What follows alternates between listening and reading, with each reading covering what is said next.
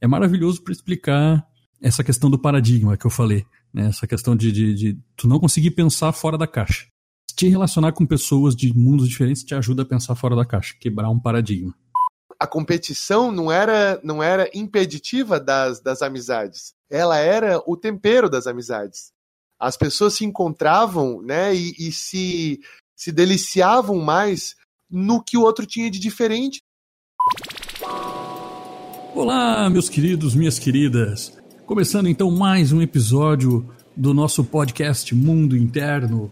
Eu sou André Vieira, analista comportamental, especialista em comportamento humano e práticas de equilíbrio emocional.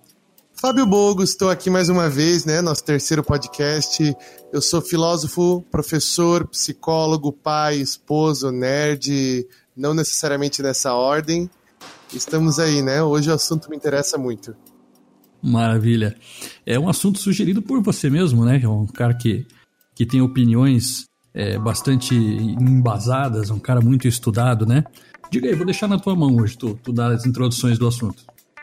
Então, a gente pensou em fazer esse cast sobre o tema da amizade e muito inspirado, né, em, enfim, leituras que eu andei fazendo por aí, mas a nossa inspiração confessa, e que eu não poderia deixar de citar aqui, de um podcast incrível que a gente vai fazer um jabá gratuito aqui do Razão Inadequada, que é um podcast de filosofia, até um pouco parecido com o nosso, né? Porque são dois amigos que levam um papo regularmente, assim, nos seus casts, e eles trouxeram um cast sobre amizade e agonismo, que, que é muito bacana e que suscita mil outras discussões, né? É, falar sobre amizade e justamente chamar para esse assunto, para esse, né, para esse viés de discussão da amizade como encontro do plural, do encontro do diverso, é uma, é uma amizade que se pauta não por aquilo que as pessoas têm em comum, mas por aquilo que elas têm de diferente e que pode fazer consonâncias, pode somar, pode é, oferecer experiências ricas para ambos. Então acho que vale a pena, vale a pena a gente fazer a nossa a nosso, nosso próprio passeio aí por esse, esse bairro do nosso mundo interno, que é o bairro das nossas amizades, dos nossos encontros, né? E das nossas descobertas nas relações interpessoais. Com certeza. É, muita gente talvez não tenha, não tenha ouvido falar, não conhece o significado desse agonismo que a gente comentou aqui, né? Explica para nós aí, para quem está ouvindo também, o que, que é o agonismo. Então, a gente traz esse termo agonismo, né, para ajudar a gente a pensar, fazer um contraponto com uma ideia que é muito frequente, muito comum e difundida no nosso senso comum, no nosso vocabulário do cotidiano, que é a amizade, né? Então, a amizade é muito benquista, né? É um dos, dos valores, dos, das coisas mais preciosas que a gente tem como um tesouro na nossa vida. E isso que a gente tem como muito precioso faz parte de, né, de, um, de um sentimento geral do senso comum, mas que, que muitas vezes a gente não para para compreender com um pouco mais de rigor. E aí é legal a gente lembrar, resgatar esse termo que é muito antigo, que é o agonismo, né? Ou a ideia do agon, né? que vinha das, das cidades-estado gregas, em que a, o papel do diálogo estava presente em várias é, esferas da, da produção social deles. E tudo isso era feito de uma maneira meio parecida, que era por conversas, por, né, por trocas de ideias que qualquer um poderia fazer, qualquer um que fosse cidadão, né? Claro, nem mulher, nem criança, nem os escravos, que era a maioria bruta, mas qualquer um que fosse cidadão grego podia ir para a praça pública, defender ideias e outra pessoa tomava a palavra e contra-argumentava. Né? E isso podia ser sobre a natureza, sobre a realidade ou sobre, sobre coisas práticas, né? Da, do, de políticas públicas da cidade. E essa maneira de se pensar uma, uma amizade né? É interessante porque isso não tem nada a ver com, com inimigo, ou com rival, ou com. Se você discorda de mim, você está me aniquilando. Né? Foi uma coisa que a gente conversou. Não é uma competição, né? Essa é uma competição saudável, porque até no atletismo, isso foi, eu falei de vários, várias esferas, mas na, nas Olimpíadas, que também são uma produção cultural que se origina na Grécia, o agonismo era importantíssimo, era uma competição.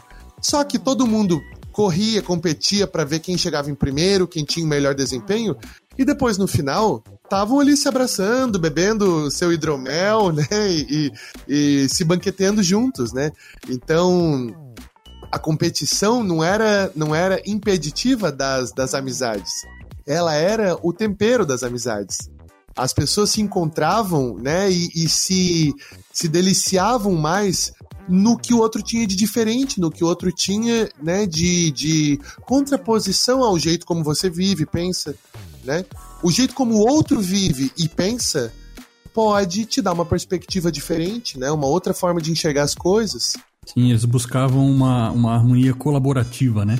Não, não combativa. E é, e é interessante que quando eu digo que, né, que a ideia de amizade, se a gente não para para pensar muito, a gente pode confundir ou assim no mesmo balaio a gente coloca este tipo de encontro, esse tipo de troca com aquela amizade possessiva que a gente poderia chamar na filosofia, eles inventam uns nomes diferentes, né? Então a gente poderia chamar de mesmificante. O que quer dizer isso? Colocar aquilo que é outro, que é diverso, que é diferente de mim, num campo de, de mesmo, de agora é tudo mesmo, agora é tudo. A gente gosta das mesmas coisas, curte os mesmos né, séries e filmes e tal, e artistas, e a gente fala sobre os mesmos assuntos, e aí nisso a gente volta para uma bolha esse, eu sinto que esse, essa conversa é muito uma continuidade do que a gente falou sobre cultura do cancelamento. Sim. Né, em, que, em que a gente constrói uma bolha de assuntos e de vivências, né? E ao mesmo tempo, essa relação agonista talvez seja um jeito de resistir e furar essa bolha. É, um, é uma, uma, uma, maneira de, de evitar o, o viés de confirmação que a gente falou né, no, no episódio anterior, uma das principais maneiras de evitar de tu cair nessa bolha é justamente se relacionar com pessoas que têm opiniões diferentes, que são de tribos diferentes, que são, né, de coisas totalmente diferentes, de ambientes diferentes. Né? Isso te proporciona um, uma, um expandir da mente, né? Quando tu, tu te limita, tu anda sempre com a mesma pessoa, com a mesma opinião, que gostam das mesmas coisas e tal, tu te limita de conhecer outras coisas, de conhecer é, outras, outros jeitos de pensar, outras ideias, é, outros valores. Isso, isso é maravilhoso quando a pessoa se abre para isso. Né? Você ouvir o outro sem rótulos, assim, né? Você parar e conversar com alguém que é de uma tribo completamente diferente da tua e realmente de coração aberto para entender como é que é o modo de vida dele, como é que é o mundo interno dele, né? A gente falou da última vez que quando tu, é, quando tu abre, se abre para empatia com o outro, tu, tu, tem, tu ganha superpoderes, né? Tu começa ah, quando tu olha pro teu mundo interno, tu começa a olhar pro mundo interno do outro. Mas se, se a gente, e eu concordo contigo, né? Então, se a gente sabe da beleza que é a gente se abrir para universos diferentes, né? Universos de existência diferentes, por que que a gente precisa em 2021 tá batendo nessa tecla? Se para nós parece uma verdade tão óbvia, assim, né? Por que que tu acha que assim, o que, que legitima que a gente fale sobre esse assunto como se ele fosse uma novidade? O que, que tem de tão difícil em se abrir? A maioria das pessoas nunca nem parou para pensar nisso, assim, para te falar a verdade. As pessoas que eu converso nunca pararam para pensar nisso. A questão da bolha, que a gente fala da bolha de realidade, ela é uma bolha espelhada, por assim dizer. Ela é uma bolha que tu não vê o lado de fora da bolha. Né? Então, quando tu te fia numa bolha social dessa, que só anda com o mesmo grupo, essa coisa que a gente falou, você não vê que existem outros. Você, assim, conscientemente, tu até sabe, ah, lá no interior do, da Nicarágua os caras têm um costume diferente, mas tu não para pra pensar que os valores deles podem ser interessantes para ti aprender, que eles têm alguma coisa para te ensinar. Não, o ser humano sempre tenta acertar. A gente quer estar tá certo. Por isso que às vezes a gente entra numa discussão e essa discussão vira uma competição para ver quem tá certo. Né? O ser humano sempre quer, sempre quer acertar. E eu digo que você vai começar a acertar muito mais quando você for sábio. E você só vai ser sábio quando você aprender com os outros. Meio que um ciclo assim, né? Você tem que se abrir aos outros para se tornar sábio, e sendo sábio, você vai começar a errar menos. Eu sempre gostei de um ditado desde a adolescência que é só o mais tolo e o mais sábio não mudam de opinião, né? E aí depois eu revi esse meu ditado, né, que eu tinha, carregava de moleque, porque não existe essa coisa do mais sábio que não muda de opinião, porque a sabedoria é um processo e não é um lugar a se chegar, né? E o, o, mais sábio dos sábios acabou descobrindo que tudo que ele sabe é que nada sabe, né? Então, é. É, então é, o, é o, a sabedoria te leva para desconstrução das tuas verdades né, interiores, das tuas crenças, convicções, né? De verdade interior aquilo vira uma convicção, de convicção aquilo vira um, né, um, uma crença, e de crença aquilo vira uma hipótese. Ou seja, a, as tuas verdades vão aos poucos se dissolvendo. E que bom, né? Que bom que elas ficam mais permeáveis para outras ideias. É, isso que a gente está tentando fazer aqui é trazer as pessoas para pensar nisso, né? Trazer as pessoas para tentar olhar para fora da bolha, né? Por que, que a gente está puxando esse assunto? Porque hoje em dia é muito difícil o, o diálogo da, da, das pessoas, as pessoas, como a gente falou em episódios anteriores, chega a perder a amizade com o outro porque ele tem uma opinião diferente da tua, né? Isso é bastante prejudicial para os dois lados, né? Tu te coloca numa posição que tu sabe tanto que tu não, não tem nada a aprender com o outro. Na verdade, tu tá perdendo muito não te abrindo pro diálogo com o outro que tem uma opinião diferente da tua, né? É, eu sinto assim que essa, até que, tentando pensar mais sobre aquela pergunta, né, de por que, que é tão difícil se abrir para o outro. E aí tu disse uma coisa interessante que é a, a gente olha para a galera da Nicarágua, né, para os costumes exóticos e a gente lança esse olhar, né, de fato arrogante, com um certo exotismo. Então assim, é legal ver o outro com olhos de turista né, de longe, olha que interessante, olha que coisa curiosa. Agora, né, já me satisfiz e vou voltar para minha vida, para minha, para né, as coisas que eu tenho como conhecidas e familiares, né?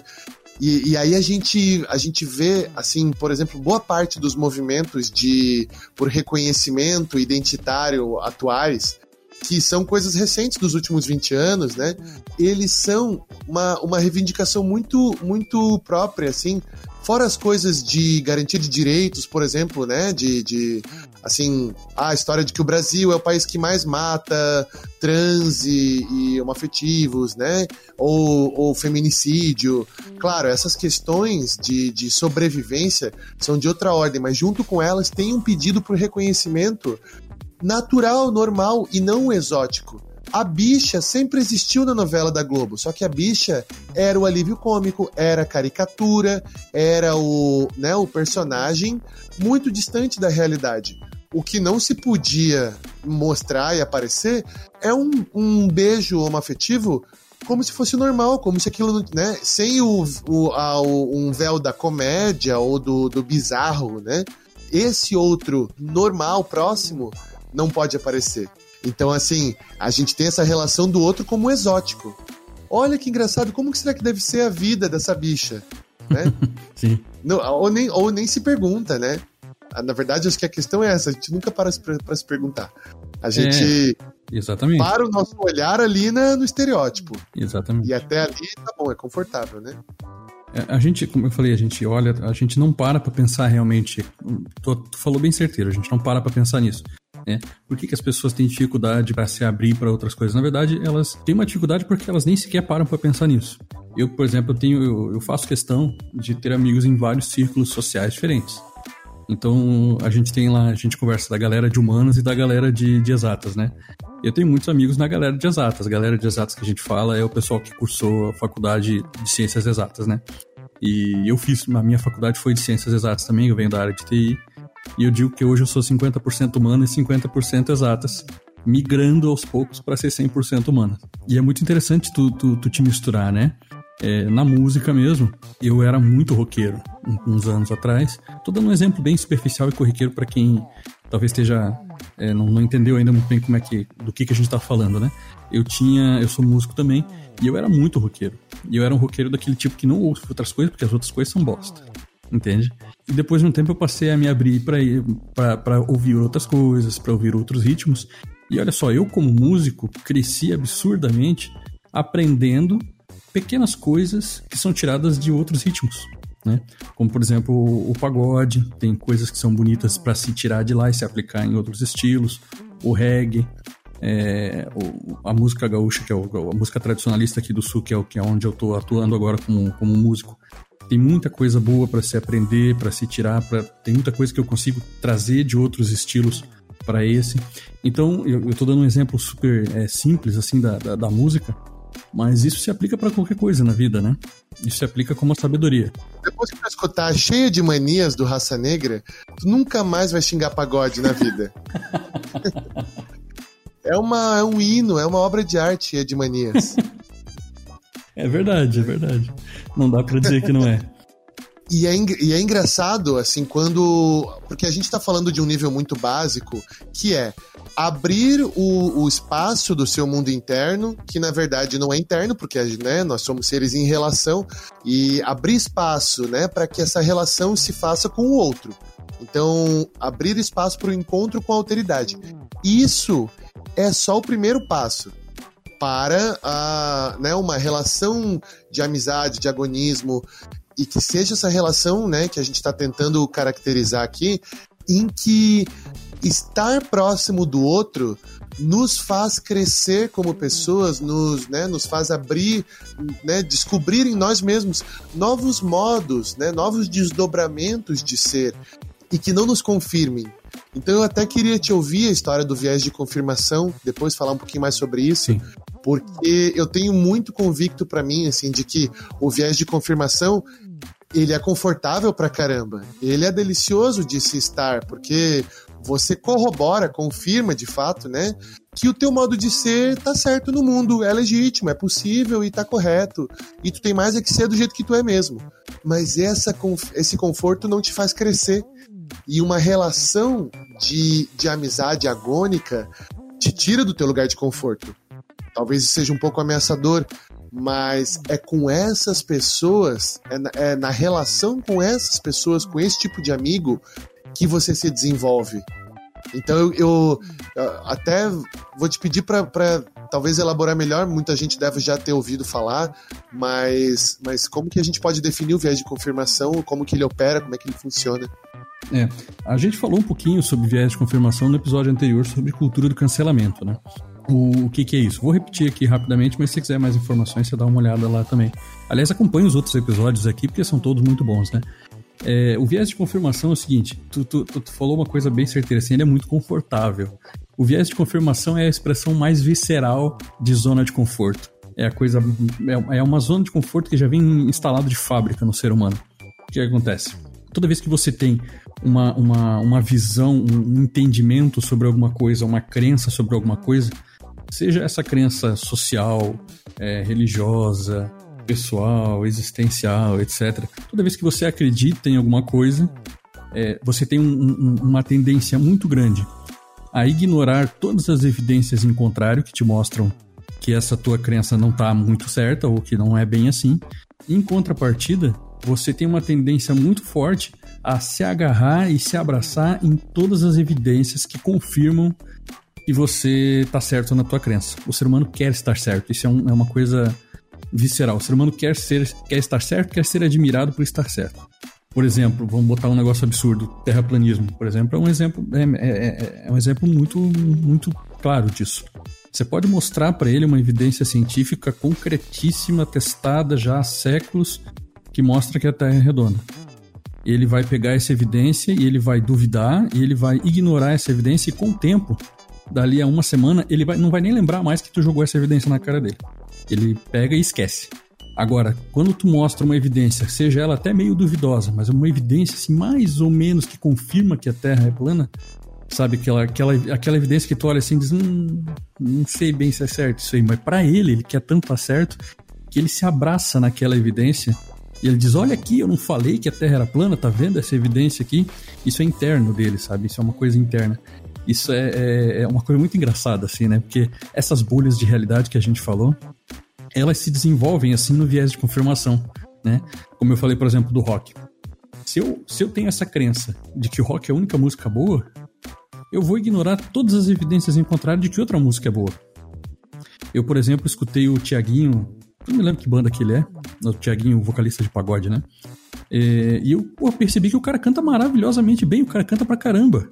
E eu peguei algumas técnicas de canto dele para mim, técnicas que eu não sabia. Eu, como vocalista de rock, já tinha cantado clássico antes, eu não sabia aquela técnica que ele usava. Peguei aquela técnica e coloquei ela, tipo, aprendi ela para mim e incorporei ela à minha técnica de canto.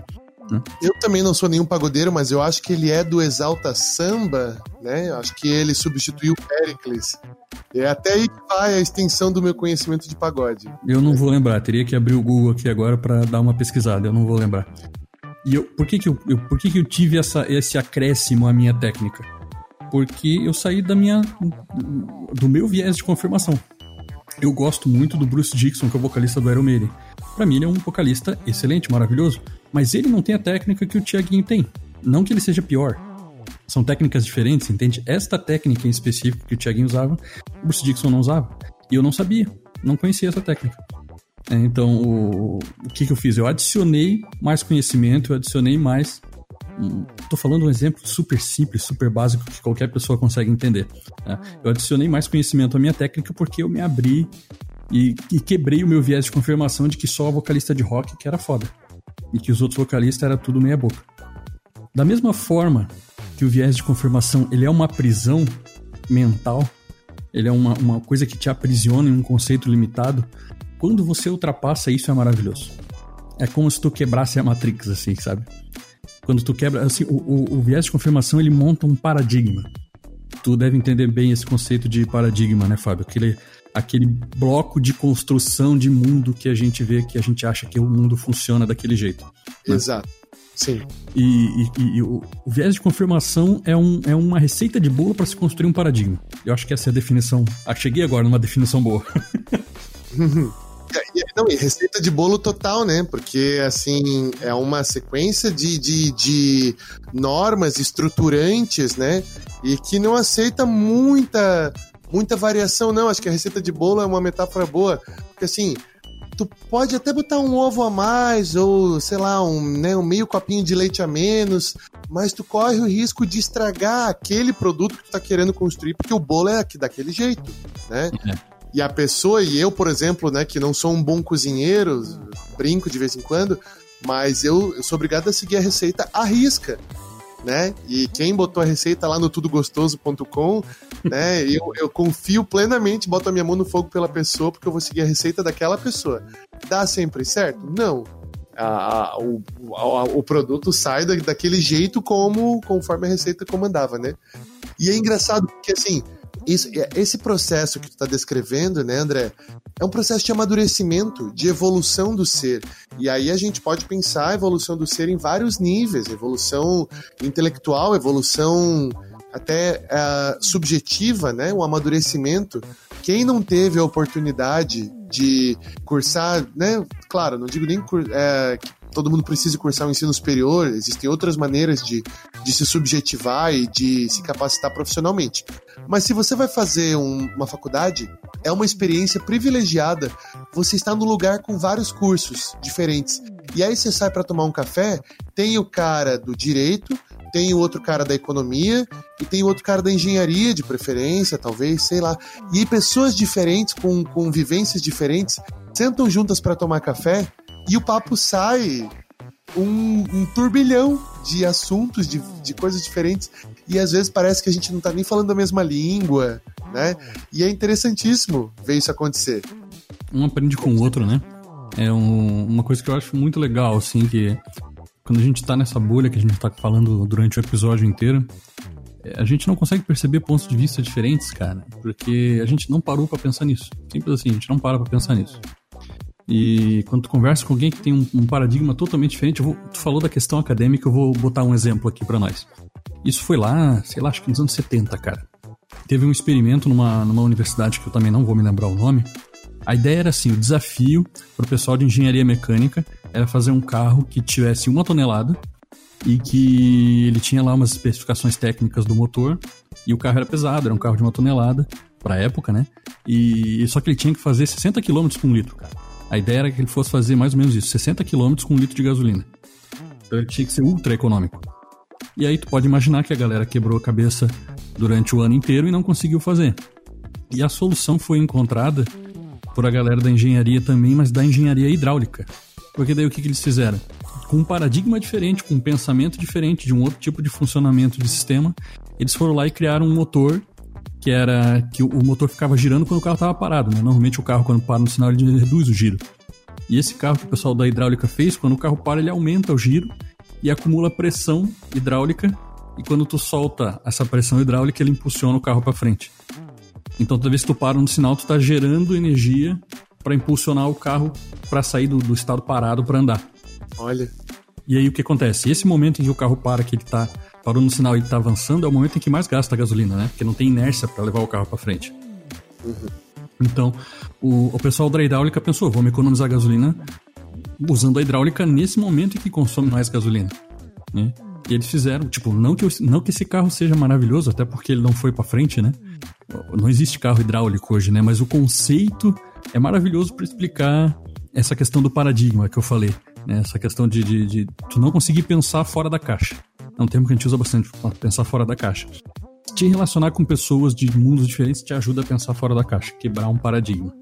Tem alguns. Aí vamos. Pra gente não achar que tudo são flores também, né? A gente precisa ponderar sobre essa. Uh, o, o, outro lado disso, né? Que é assim. O que tem de perigoso, né? De, no, no, talvez não perigoso, mas assim. Qual é o risco que se corre quando se encontra a alteridade? sendo que também são outras pessoas, assim, acometidas da, da, dos mesmos vícios morais e dos mesmos vícios intelectuais que você, né? E que, e que tu descreveu muito bem, né, André, agora há pouco, né? As questões de viés de confirmação, né? Essas uh, concepções difusas do senso comum e tudo mais.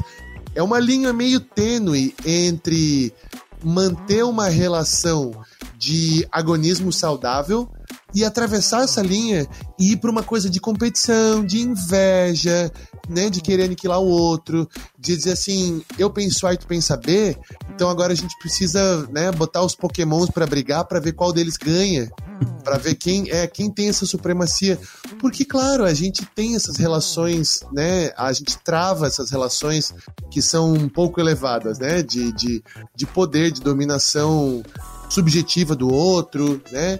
Isso não é nada, sabe, nada nazista, isso é só um, um o nosso modo de, de eh, se engajar nas relações de maneira tacanha, de maneira, acho que involuída mesmo, né? Involuída.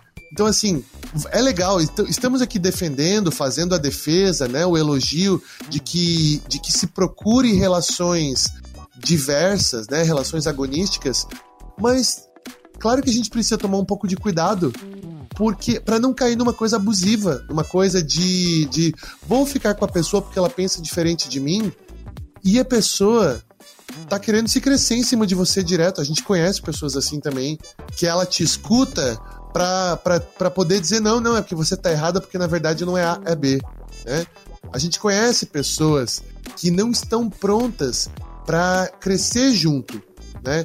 Porque o jogo é a dois uma relação de agonismo exige essa maturidade, esse desenvolvimento, né? E essa abertura disponível de todas as partes. Sim. Porque né, é, é, um, é um contrato que se faz de que assim o que a, a, né, as tretas que tiverem aqui entre a gente vão ficar no âmbito do, do, da troca de ideias. Né? E, não, e não vão ser um ataque contra a pessoa que profere a ideia. Né? É, são, são duas fases que duas fases que a gente está falando aqui desse processo de se abrir para uma, uma amizade nesse estilo em que uma pessoa pensa completamente diferente de você e você tenta aprender com ela e ela contigo. Primeiro a gente falou que é aquela questão de se abrir. Primeiro tu tem que estar afim de fazer isso, né? Tu tem que se abrir, tem que ver, tem que ver valor nisso. Aí o segundo momento, depois que tu se abriu e tu começa a te misturar com outras pessoas que, que não são do teu círculo social, é, o segundo momento é essas pessoas vão jogar o mundo delas em cima de ti. Elas vão jogar a visão de mundo delas para ti. Elas vão tentar te convencer. E aí entra uma, uma sabedoria que é o seguinte: tu podes conversar com qualquer pessoa sobre qualquer assunto e essa pessoa vai jogar um milhão de coisas em cima de ti e tu tem que saber que tu não precisa absorver e aceitar tudo que ela manda para ti. Eu acho que esse é um impedimento, assim, sabe? Isso é uma trava para as pessoas. Eu não quero conversar com uma pessoa que pensa diferente de mim, porque ele vai jogar um monte de besteira em cima de mim. E pode ser que jogue mesmo. Pode ser que jogue mesmo. Só que tem que ter esse discernimento de saber que essa pessoa ela vai ela vai falar para ti e tu não precisa absorver. É, escutar não quer dizer aceitar. Você vai escutar e essa pessoa vai falar 100 coisas para ti e pode ser que 95% dessas coisas sejam besteira. Mas 5% é válido. Então tu tem que ter essa, esse discernimento, essa sabedoria de saber que 95% daquilo ali tu vai jogar fora. porque aquilo não vale para ti, mas tu vai realmente com o coração aberto, curiosidade, buscando aquele 5% que, que vai te engrandecer. Aquele 5% que faltava para ti, como eu falei na questão da música lá, eu continuo não gostando de pagode e continuo não ouvindo muito. Mas eu peguei aquele 5% que é maravilhoso e agreguei aquilo para mim. Né? Quando tu vai conversar com pessoas, às vezes, de religiões diferentes, né, que são religiões, assim, tipo, muito... É, com conceitos muito diferentes um do outro, assim, né? E aí tu já pensa, mas não, mas é, é, essa religião ali não é assim, só fala besteira. Mas às vezes tem uma coisinha ali no meio que te ajuda. Tem um conceito, tem um, um ensinamento, tem uma coisinha que te ajuda. Todo mundo tá buscando felicidade, eu sempre digo isso, né? Todo mundo busca é, esses, esses dois movimentos básicos que todo mundo faz o tempo todo. Outro tá buscando felicidade, outro tá fugindo do sofrimento. E se tu parar pra analisar as duas coisas, são a mesma coisa. Então, quando tu, aquela pessoa ela tá buscando felicidade do jeito dela, às vezes tu aproveita uma coisinha que ela usa pra vida dela que faz bem para ela, tu consegue aproveitar aquilo pra ti. Nessa segunda fase, em que tu, em que tu, tu já te abriu, tu tem que ter esse discernimento de separar o que é bom para ti e o que não é eu vou até fazer um papel de agonista agora contigo, né? E vou, vou contrapor, assim, essa ideia de que, de que é 5% válido e 90%, né, 95% joga fora. Assim, dado que você esteja disponível de fato, né, para receber e, e contemplar o que o outro te traz, Uh, essa porcentagem, né, não é uma questão de matemática de, de 5% vai para 7,34%, não, não é isso, mas mas assim, todo esse todo esse 100%, né, a totalidade do que do que o outro te oferece, abre portas, talvez não hoje, talvez não amanhã, mas em algum momento, né, ou, ou talvez não diretamente, assim, de maneira torta, de maneira desviada, reverbera em ti de alguma forma. Mesmo se você não estiver aberto para a pessoa e você der a chance de escutar, né, vai acabar achando 5%. Mas aí a gente tá num movimento de ir até o outro, né? De se encontrar com o outro na vibe de catar pérola no lixo. Né? Então, assim, eu vou para o lixo e lá vai, vai ter alguma pérolazinha, vai ter alguma coisa, né? Vai ter um 5% no meio do 95% que eu descarto e jogo fora. A proposta é: não descarte o 95%. Receba, acolha. E essa, essa visão de mundo muito diferente da tua vai produzir efeitos que, que não são imediatos e nem diretos, mas que, que são sutis e só vão, talvez só vão ser identificados em retrospecto. Depois que você estiver lá na frente, fala, puta cara, olha, olha aquele papo que eu tive completamente aleatório com aquele cara e o cara, né, e o cara dizia que ah, essa oposição binária entre esquerda e direita na política é totalmente obsoleta. E eu dizia: não, cara, existe sim um, um lugar que a esquerda tem que ocupar. Eu tô falando de experiência pessoal, tá? Isso foi uma discussão que aconteceu, né? E o cara veio para mim com o papo de que, não, direita e esquerda não faz mais sentido. Eu falei, não, se você fala isso, você, né, cede o território que, que a esquerda precisa conquistar. E, e aí, só depois que eu fui me dar conta, assim, de, de, vendo outras coisas, tendo outras relações, né, de, de, com agonista, na verdade, escutando um outro youtuber, que eu fui realmente perceber, assim, realmente, né, o, o, o, o conflito do século XXI não é aquele mesmo do Marx. O conflito do século XXI é justamente esse assunto que a gente está falando, né? É, é, tem, tem a ver mais diretamente sobre territórios e, e abrir-se, ou seja, sobre nacionalistas e cosmopolitas, digamos assim, né? Uhum. Sobre resguardar as, as fronteiras de um mercado nacional, de um estado, e abrir para tramas de trocas e soluções que transcendem barreiras, né? Entende? não estou nem entrando nesse assunto, estou dizendo assim, ao começar a discutir essa questão, eu lembrei de uma briga que eu tive com um cara anos atrás e que eu falei, puta, olha só, o cara me fez perceber tardiamente, na hora eu jamais daria o braço a torcer mas aquela troca agonística, e foi muito isso, porque depois a gente saiu para tomar cerveja junto e tava tudo certo, né? Essa troca agonística produziu efeitos tardios num outro assunto, numa outra questão, né? É, isso me faz. É, eu falei a questão dos 5%, mas é um caso extremo, assim, da pessoa que está totalmente fechada para uma discussão É, começa por aí, sabe? Começa com esse pensamento, assim. Eu vou me abrir, e nem que eu aproveite só 5%, já é melhor do que não aproveitar nada. Mas tu tá totalmente certo em pensar que, que tu pode aproveitar e que aquela experiência vai se juntar com outras experiências no futuro e gerar um entendimento e gerar um, uma sabedoria mais para ti. Esse é o conceito, é a lógica por trás da epifania, né? O que é a epifania? Talvez você já tenha ouvido falar, talvez não. Né? A epifania é quando você tem vários conceitos soltos na tua cabeça, um conceito tipo, pensa num post-it, naquele papelzinho, tu tem vários post-its soltos de assuntos variados grudados na parede e de repente tu encontra uma informação que conecta esses, esses, essas informações soltas e aquilo te dá um entendimento maior sobre uma coisa que tu não tinha. Né? Como foi o caso, por exemplo, talvez dessa, dessa discussão que o Fábio falou ali. Ele ficou com uma informação solta na cabeça dele e lá na frente, em outro momento, ele descobriu a, a, a uma outra informação que juntou com essa, que aí ele teve um entendimento mais, mais significativo daquilo. Epifania é maravilhoso, cara. Epifania é um negócio muito bom. E é, é, o que a gente chama de mind blow, né? Popularmente ficou assim, né? Mind blow, explodiu cabeças, pá. Tem aquele, tem aquele meme do cara. Eu mais gosto, oh. mais gosto é ter minha cabeça explodida no teto. É aquele meme do cara que fica, pô. É, aquilo, ali, aquilo ali é uma, é, uma, é uma epifania, né? Você tem um entendimento, e às vezes é um entendimento super é, simples de alguma coisa, você juntou A com B e, e chegou à conclusão do C. E às vezes é um, é um entendimento super profundo, assim, tipo, os, os entendimentos mais profundos existenciais que eu tive na minha vida foram frutos de epifania, não foi fruto de um processo lógico. Dá uma epifania em tempo real agora, André. Andei. Tu já viu, nós que somos dois nerds, né? Talvez tu já tenha tido essa referência de ver cavalo, assim, na, em fantasia, em filmes de fantasia, obras de fantasia, um cavalo negro das sombras ou das trevas que é o pesadelo. Sim. Né? Cavalo pesadelo. Por quê? Porque sempre na forma de um cavalo, né? Quando eu pensei nisso em inglês, eu descobri que, que pesadelo em inglês é nightmare. E mare é a fêmea do cavalo, a égua. Então, um nightmare é a égua da noite. Oh, verdade, cara. Corta pro meme, né? Do...